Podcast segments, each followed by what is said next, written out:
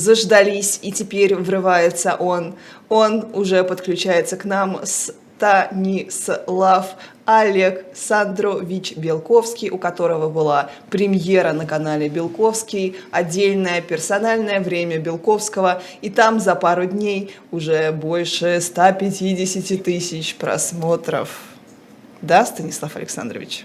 Доброе утро. А что случилось? Доброе утро. Я рекламирую ваш персональный канал и рассказываю, что там больше 150 тысяч э, за два дня было на первом выпуске. Разве я не Нет, права? ну, Да, вы, вы, ну, так сказать, уже сегодня ближе к 200 тысячам. Я тоже хочу отрекламировать. Можно? Можно конечно. еще раз? Давайте. Ну, не еще раз, я впервые это А вы делаю. впервые?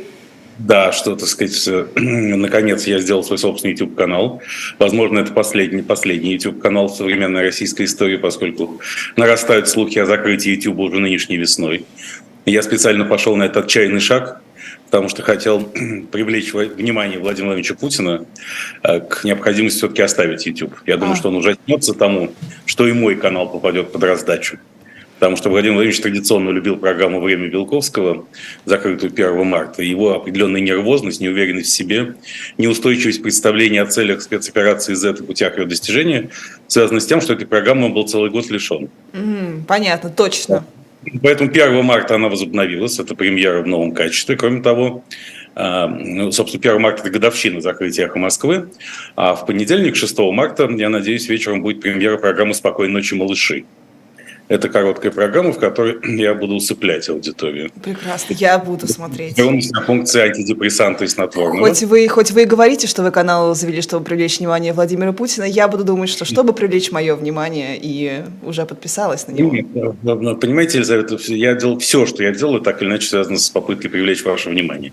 Кроме того, еще и внимание Владимира Владимировича Путина по некоторым вопросам. Мне кажется, вы выбрали не совсем правильную тактику. Все-таки мы знаем, что Путин является YouTube-диссидентом. Вам следовало бы свою программу транслировать со всех громкоговорителей для того, чтобы ну никак Нет. нельзя было ускользнуть.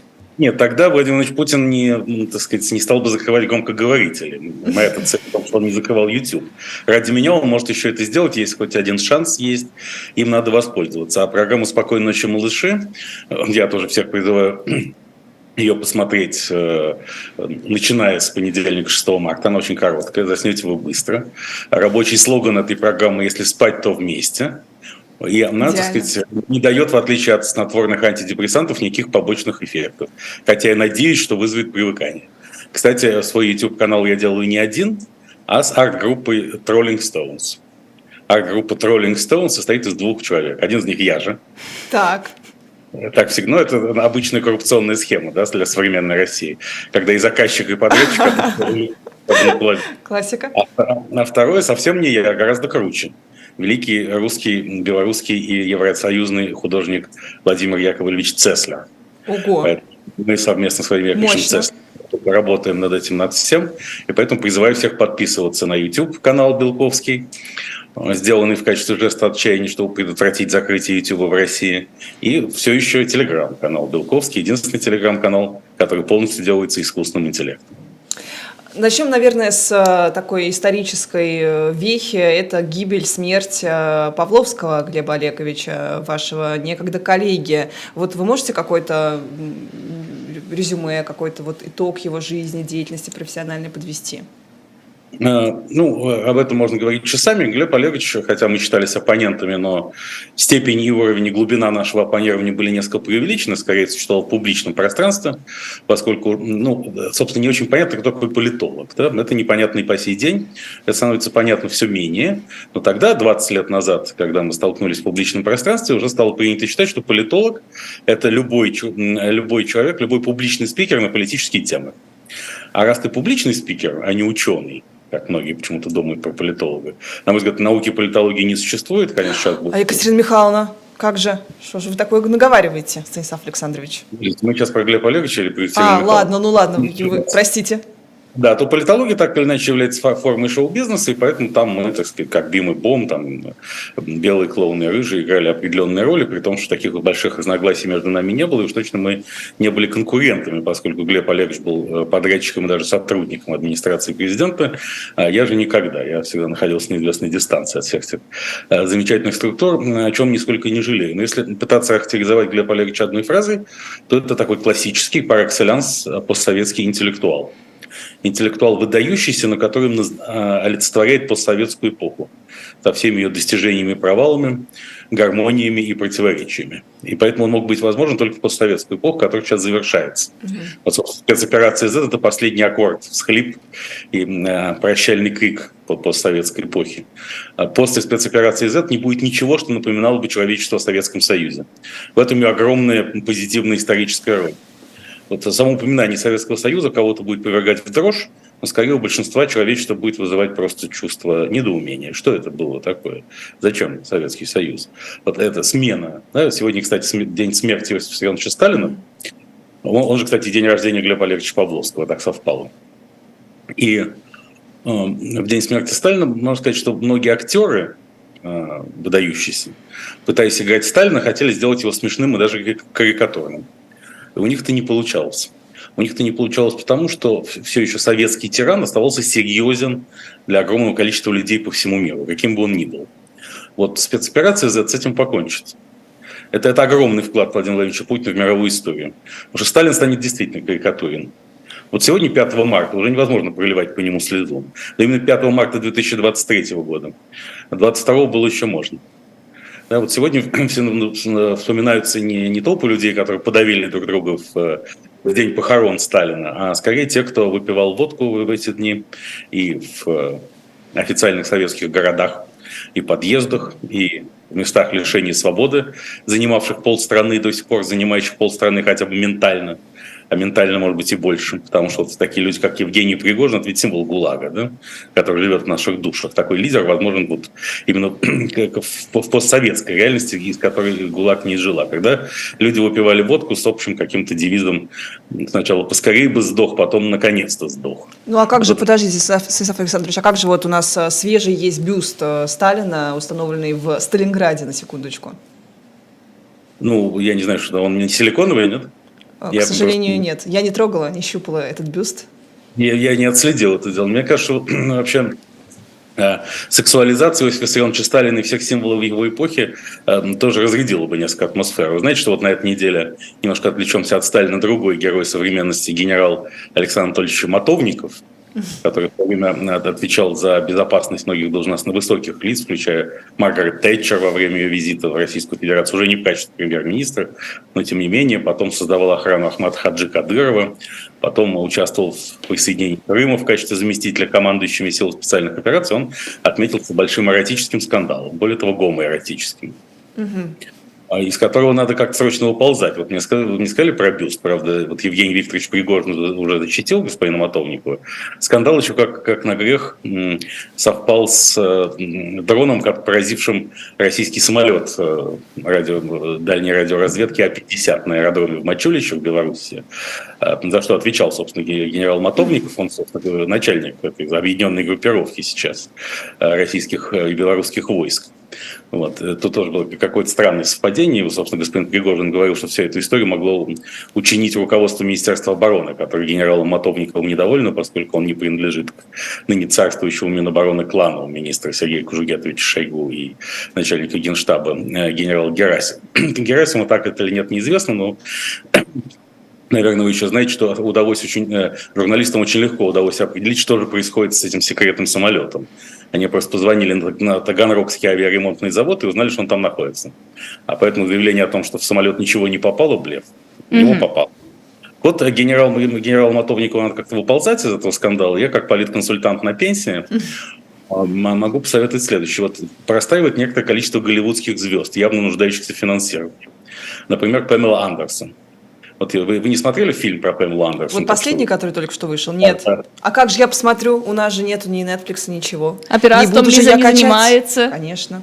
Ну, то есть вы хотите сказать, что VPN вы не используете, чтобы к вам не пришли? А я, я, не, могу, я... не могу карты. Вы если мне дадите свой пароль аккаунта от Netflix, то я посмотрю под VPN. А так я не могу его оплатить.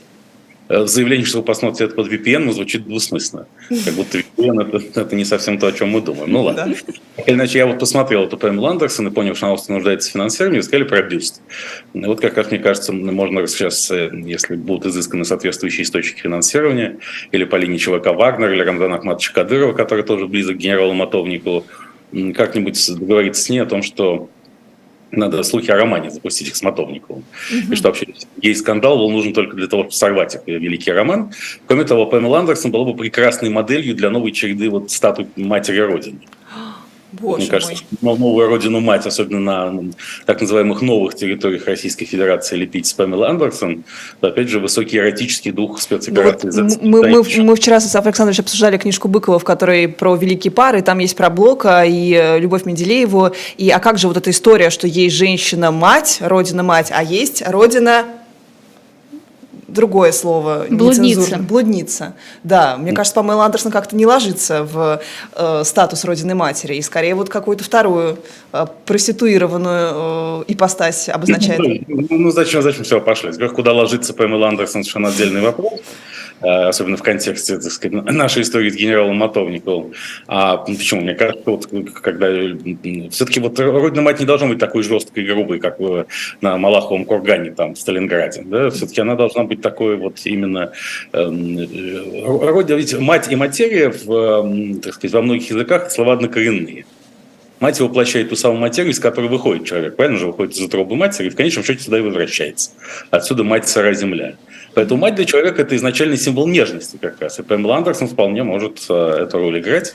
И когда боец отправляется на спецоперацию Z и на горизонте где-то видит Пэмела Андерсон, пусть и в роли э, в образе родины матери с мечом или с чем-нибудь еще, можно с теннисной ракеткой дать, но, конечно, лучше с кувалдой все-таки поскольку это одна команда, вот Матовников, Пригожин, Кадыров, то Памела Андерсон с кувалдой это будет оптимально. Тем более с какой-нибудь, ну это должна быть экологически чистая кувалда там на электроприводе, но из возобновляемых источников энергии. Угу. А возобновляемый источник энергии живет, я уверен, в сердце каждого русского мужчины, который смотрит на Памелу Андерсон, как в первый раз. А, кстати, вот серп и молот у нас, у кого в какой руке серп, у кого молот на э, статуе монументе Мухиной? Там не женщина случайно с молотом стоит? Нет, наверное. Нет, я думаю, что все-таки... С косой. Женщина с косой, я думаю. Женщина с кулаком всякое есть, безусловно, мини-коса. Но там тоже можно заменить, потому что все это, так сказать, выглядит очень устрашающе.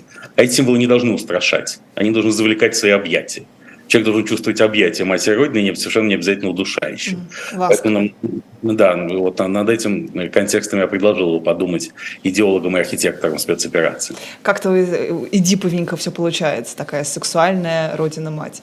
А, ну да бог с ним, вы сказали про Советский Союз, который как-то уже уходит в прошлое, вообще прям конец эпохи, все символы его погибают, умирают, уходят в прошлое, но вот есть игра Atomic Heart, которая дико популярна у младшеклассников буквально. Да и там... почему только? А, по ребенку у кучи сужу, людей, у кучи людей.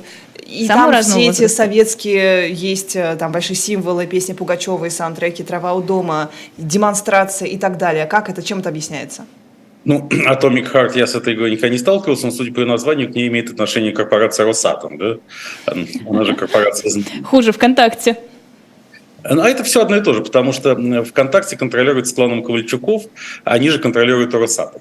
Поэтому все, все эти игры еще завязаны так или иначе на клан Ковальчуков, а поскольку они отвечают за идеологию в современной России, то, безусловно, советская символика им близка.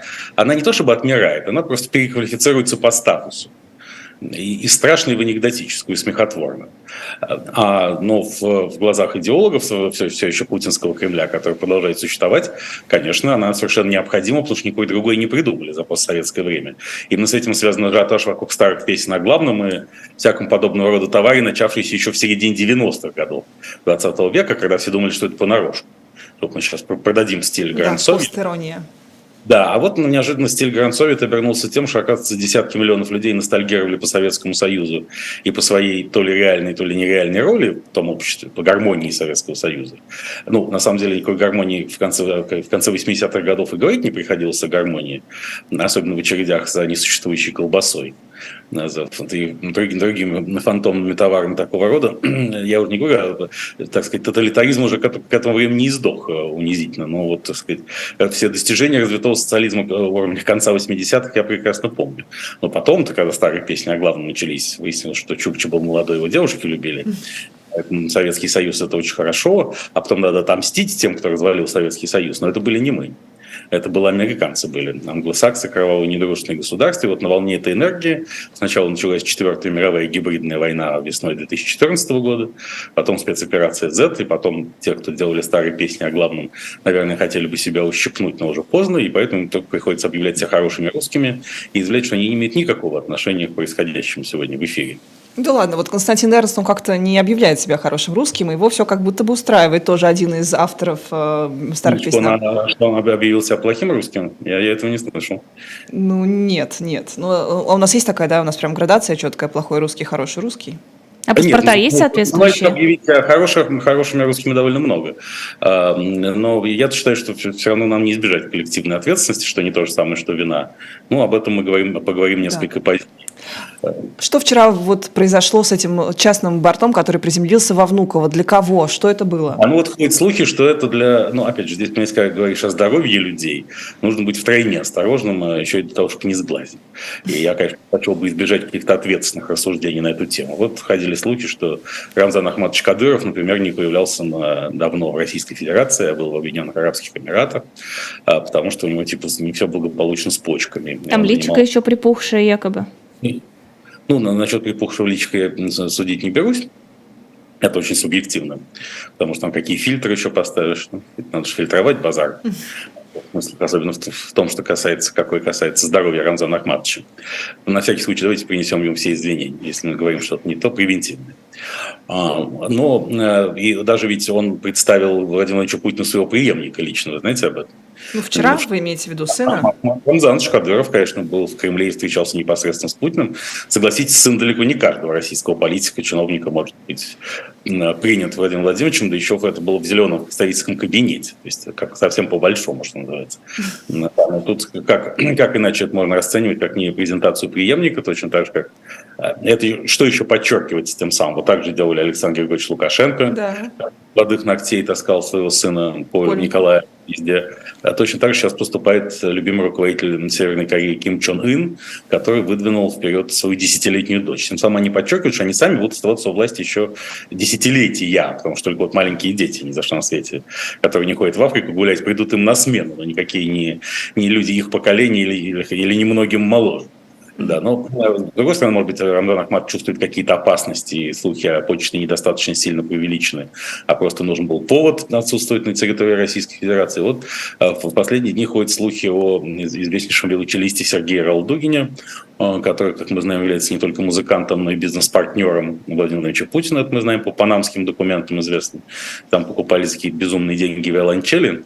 А, И тогда еще Владимир Владимирович на пресс-конференции обнаружил а, уникальные познания в виолончельном деле.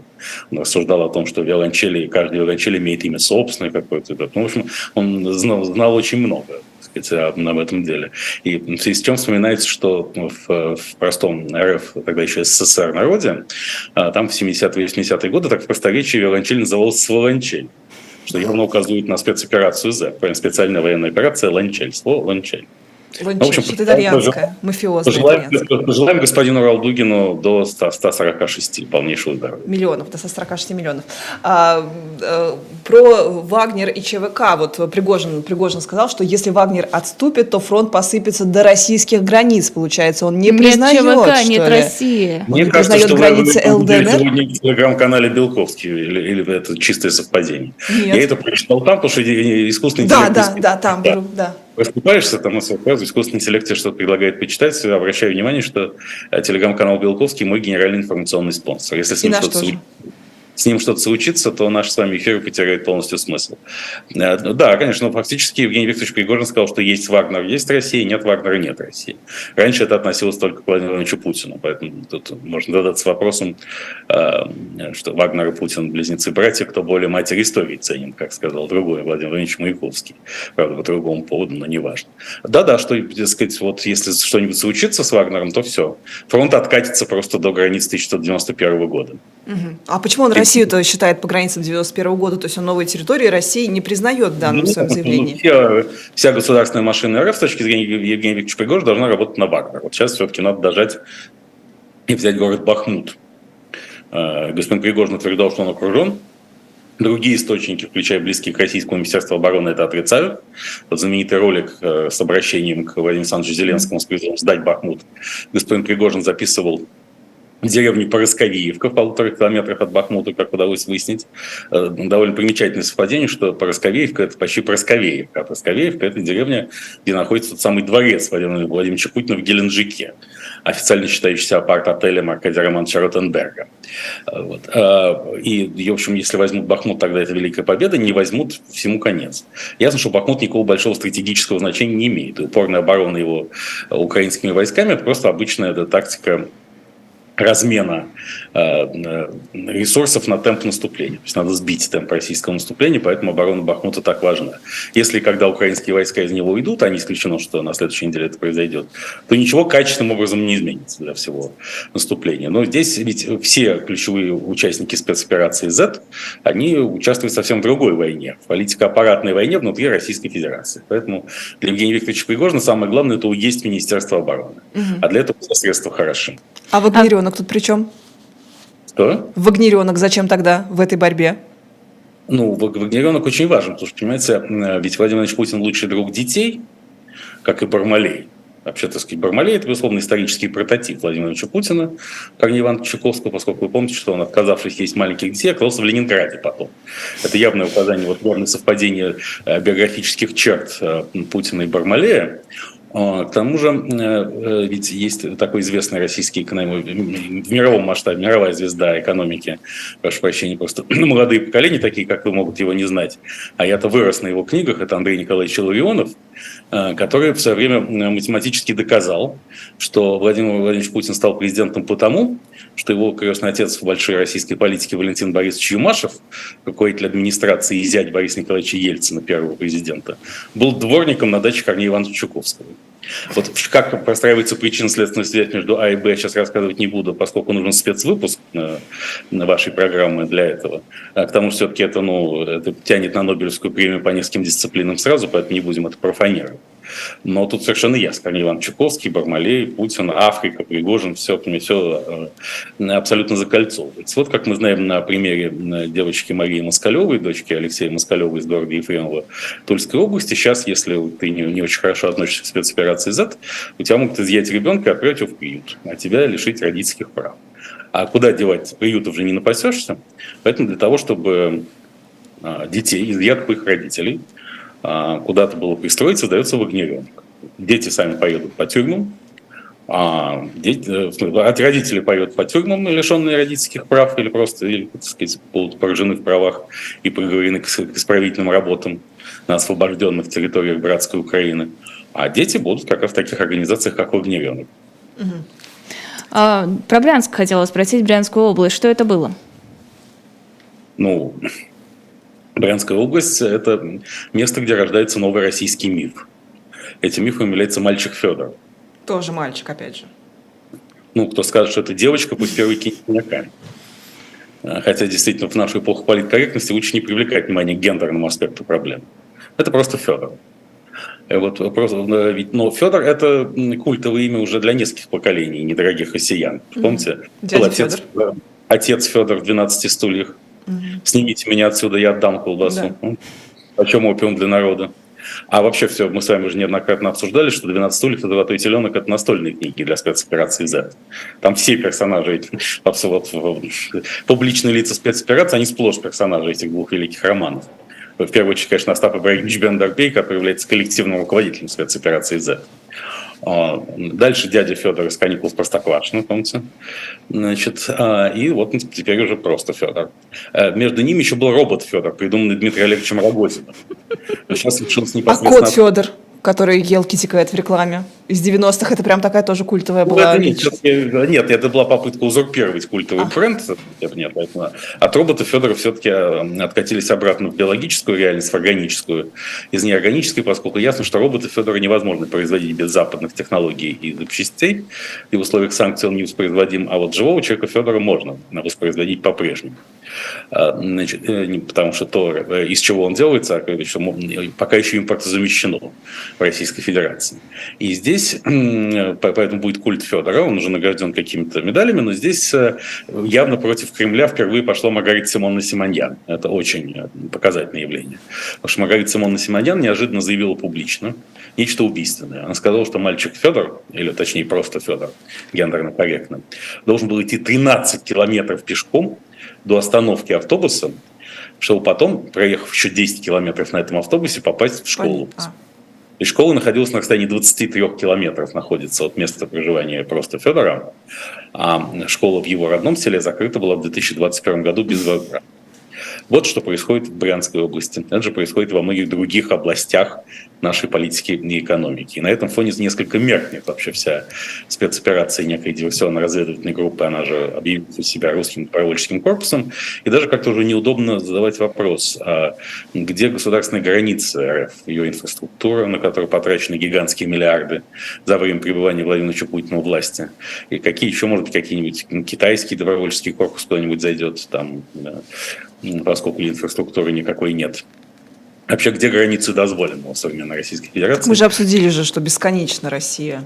Россия в душе каждого. Россия в глазах смотрящего, как говорит буквально Венедикт. Россия в глазах смотрящего – это слоган, безусловно, ЧВК Вагнера, поскольку смотрящий – это вы понимаете, кто. Да. Это, это лагерная, это лагерная абсолютная история. А где то, что... А, когда это были билборды на улицах угу.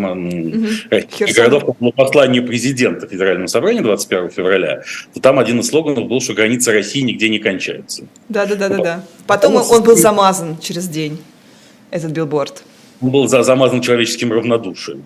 А, ну, это совершенно с точки зрения физики явление, если границы нигде не кончаются, значит, они нигде не начинаются. И поэтому всякие добровольческие корпуса, какими бы ни были с точки зрения этнической самой и прочей самоидентификации, могут ходить по российским просторам совершенно невозбранно, что еще раз доказывает, что, несмотря ни на что, Россия – территория свободы. Или даже воли. Или свободы который отменить невозможно, несмотря ни на что. Да, воля у нас здесь очень актуальна, конечно. Э, про молодежь и подрастающее поколение. Почему Владимир Путин-то не предъявляет своего тогда преемника, я тут подумала. У всех есть дети, которых потом прочат э, во власть. Почему? Да, как почти, была такая шутка советских времен, как почти у всех людей, у него были отец и мать. Ну, надо же кому-то предъявить, понимаете, предъявляют же стоящему начальнику, а кто у него вышестоящий начальник? У него вышестоящий начальник Джозеф Байден. Он с ним встречаться отказывается. Вот сейчас мы выясняем, что Дональд Трамп имеет огромную поддержку э, там, структуры республиканской партии. Он снова резко обошел своего потенциального конкурента Рональда Десантиса, губернатора Флориды. И Дональд Трамп утверждает, правда, он как всегда, путается в показаниях и говорит, что Соединенные Штаты Америки слишком много истратили на помощь Украине. На самом деле это не так. Если разбираться в цифрах, США тратят на помощь Украине 0,37% ВВП в год. А во время войны в Ираке, вот во время боя в пустыне в начале 90-х, тратили 1%. На Корейскую войну, там незапамятную 40-50-х годов, тратили 2%. То есть США явно не перетрудились, и усталость э, американской экономики от помощи Украине еще далеко. Но Трамп здесь фактически подыгрывает Путину, говоря об этой усталости. Владимир Ильич очень рассчитывает на то, что в январе 2025 года Дональд Трамп, тогда ему будет 78, э, снова вселится в Белый дом, и тут-то можно будет обо всем договориться, по крайней мере, остановлении спецоперации Z на неких почетных для Кремля условиях. Правда, глубинное американское государство машины бюрократии может Трампу помешать выдвинув против него всяческие обвинения там, по всем статьям, от уклонения от налогов до неправильного хранения секретных документов. Ну, посмотрим, как оно будет. Во всяком случае, вот если и когда относительно лояльный Путину президент окажется в Белом доме, тут уже можно будет вести преемника под узцы, прямо туда. А, напоследок, э, скажите какое-нибудь пожелание женщинам в преддверии 8 марта, потому что сегодня тоже зачитывала, что экономист э, говорит нам, что демография ужасна, и женщин на 10 миллионов больше в России, чем мужчин сейчас. Ну, э, если это прекрасно, потому что это все предопределяет на возврат к матриархату. Россия живет в условиях, как мы знаем, инверсного патриархата, когда все решения принимают женщины, но чтобы подыграть исчезающему виду мужчин, они делают вид, что их принимают мужчины. Mm-hmm. С этим пора закончить, вернуться к полноценному патриархату. Мы входим в эпоху женского управления. И в этом смысле, безусловно, численный перевес женщин над мужчинами – это гарантия нашей общей победы, но не в спецоперации Z. Добилась Конечно, своего. Я думала, наоборот, А гаремы будут, скажет Станислав А Александрович. России снимут, наконец, санкции после э, так сказать, завершения нынешней эпохи, это будет не сразу. Но тогда, наконец, будут сняты им ограничения на импорт, и можно будет импортировать пару десятков миллионов мужчин из недружественных стран, и тем самым решить проблему раз и навсегда. Пока растет только оборот э, сексуальных игрушек в России. Тоже Ну, можно в конце связь концов, найти. э, мужчина из недружественной страны может тоже проходить по категории сексуальной игрушки. И Так можно указать в таможенной декларации. Помните аленький цветочек? Такой практически сюжет красавицы и чудовищ. Прекрасно. Заканчиваем секс игрушками. пошутить, но не будем, да. Наш э, утренний разворот последний на этой неделе. И детям не игрушки, как известно. Да, на этой оптимистической ноте заранее, кстати, не поздравляют, поэтому я в следующий раз поздравлю с 8 марта, когда мы увидимся в эфире. Спасибо огромное. Спасибо, это Браво. был Станислав Белковский в нашем эфире.